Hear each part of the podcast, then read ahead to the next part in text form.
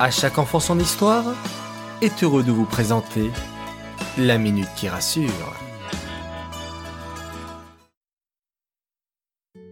Coucou mes chers enfants, vous avez passé un bon Shabbat? Bao Hashem. Dites-moi, ça fait longtemps que vous n'avez pas passé Shabbat avec vos grands-parents, n'est-ce pas?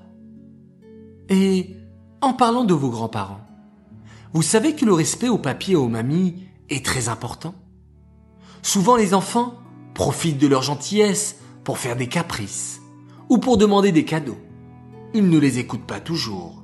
Ils font tout ce qu'ils n'osent pas faire avec leurs parents. C'est très important de bien parler à vos grands-parents, d'être sage lorsque vous êtes avec eux et de les écouter comme vous le faites avec vos parents. Ce n'est pas parce qu'ils sont âgés et plus cool qu'il faut en profiter. Vous devez aussi prendre de leurs nouvelles régulièrement et leur écrire des lettres, des SMS. Ils ont besoin de savoir que vous les aimez et que vous les respectez. Leur téléphoner par exemple est une forme de respect. Allez, je vous laisse appeler vos grands-parents dès aujourd'hui.